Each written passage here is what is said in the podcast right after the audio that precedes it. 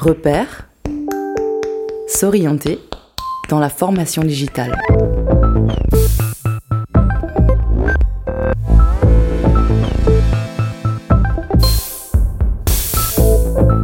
Repère.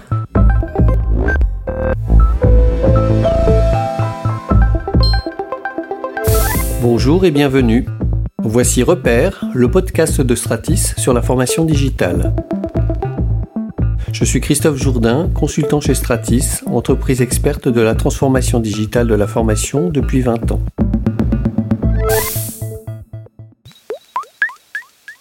Penchons-nous aujourd'hui sur les effets du Web 2.0 sur la formation. Cette période où nous avons découvert toutes les possibilités d'interagir entre nous sur la toile, de créer, de partager, et voyons aussi comment les pédagogues, les innovateurs en formation, les éditeurs de plateformes s'en sont emparés pour créer plus d'interactivité entre les formateurs, les formateurs et les apprenants, entre les apprenants eux-mêmes. Nous connaissions les plateformes de téléformation avec des ressources en ligne, des quiz, des envois de mails entre tous, des foires aux questions, le tout très centralisé. Le développement de MySpace, de Facebook nous ont permis de voir plus loin et en dehors des plateformes elles-mêmes. En effet, deux phénomènes se sont croisés. L'avènement du Web 2.0 et cette possibilité donnée à n'importe quel internaute de créer et partager du contenu, et l'avènement des technologies destinées plutôt à un usage personnel qui trouvaient leur place dans le monde professionnel, celui de la formation notamment. Quelques exemples on a vu des formateurs monter des groupes Facebook d'apprenants pour qu'ils dialoguent ensemble, pour qu'ils travaillent en mode projet, pour qu'ils partagent de l'information en dehors du lieu de formation et de la plateforme.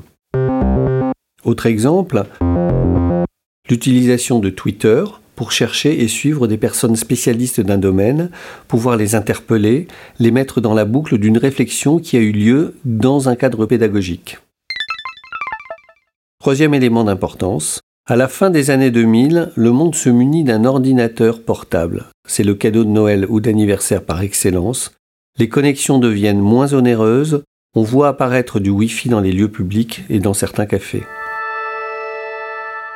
La conjonction de tout cela, c'est la sortie de la formation de ces lieux traditionnels que sont les salles de classe, mais aussi les plateformes de téléformation. Janine Berthier, vous êtes dans la formation à distance depuis 20 ans et vous gérez aujourd'hui de nombreux projets d'innovation pédagogique pour l'Université de Caen. Qu'est-ce qui a changé dans la période que nous venons d'évoquer?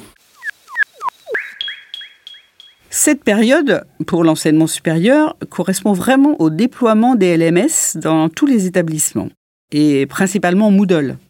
Évidemment, nous avions déjà euh, des enseignants qui étaient très engagés, qui utilisaient le web, hein. et euh, ces enseignants se sont très rapidement saisis de cet outil. Euh, mais finalement, on s'est rendu compte des limites de ces plateformes, et principalement hein, donc pour l'apprentissage collaboratif. Et ces limites, on peut le dire, elles sont de deux types. Premièrement, certainement, un problème de fonctionnalité. fonctionnalité qui permettait pas les interactions justement de type social learning. Euh, nous avons donc dû les articuler avec d'autres outils, avec des outils externes, les fameux outils dits Web 2.0 parce que ces outils allaient nous permettre justement euh, bien voilà, de euh, permettre l'écriture collective, la communication synchrone et asynchrone au sein d'un groupe de travail, la publication de productions médiatisées, le partage de ressources.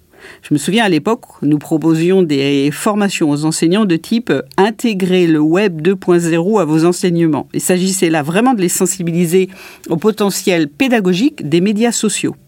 Peut-être, je sais pas si je peux citer quelques exemples, euh, euh, l'usage par exemple des, des blogs et des wikis pour la production collaborative avec des outils, euh, il me semble, euh, par exemple, euh, Blogger, Joomla, et puis évidemment Etherpad, ou l'usage de cartes de mind mapping en ligne, des outils de gestion de projet. Et puis, le deuxième frein que nous n'avions pas du tout anticipé, c'est la non-adhésion des étudiants à ces outils formels intégrés aux plateformes. nous, dans une démarche d'accompagnement des étudiants, nous les incitions à utiliser les forums des espaces courts de Moodle pour, les, poursuivre leur progression. Et finalement, on s'est rendu compte que eux, ils préféraient interagir entre eux hors cadre formel et ils créent des groupes de travail euh, Facebook, principalement Facebook. Et voilà. Et donc, nous avons aussi dû euh, nous adapter aux pratiques et au comportement des étudiants, et puis finalement accepter, euh, bah oui, que dans un parcours pédagogique, eh il y avait aussi des choses que nous ne contrôlions pas. Merci Janine pour ce riche témoignage. Il faut aussi souligner l'arrivée des smartphones dans le paysage de la formation il y a une bonne dizaine d'années. Là encore, on décloisonne, on interconnecte le monde privé et le monde professionnel. On est hors les murs, en dehors des plateformes, et on ajoute un élément nouveau, c'est l'appli, le fait d'avoir accès à une ressource, à un espace de travail, de dialogue en quelques clics avec une seule main. Ça, c'est une vraie prise de liberté. D'ailleurs, beaucoup d'éditeurs ont développé des solutions de mobile learning pour permettre à chacun de se former, de réviser n'importe où depuis son smartphone. En conclusion, je dirais que nous, chez Stratis, qui avons traversé cette époque, nous l'avons trouvée extrêmement riche et porteuse d'innovation. Elle a aussi contribué à reposer une question fondamentale.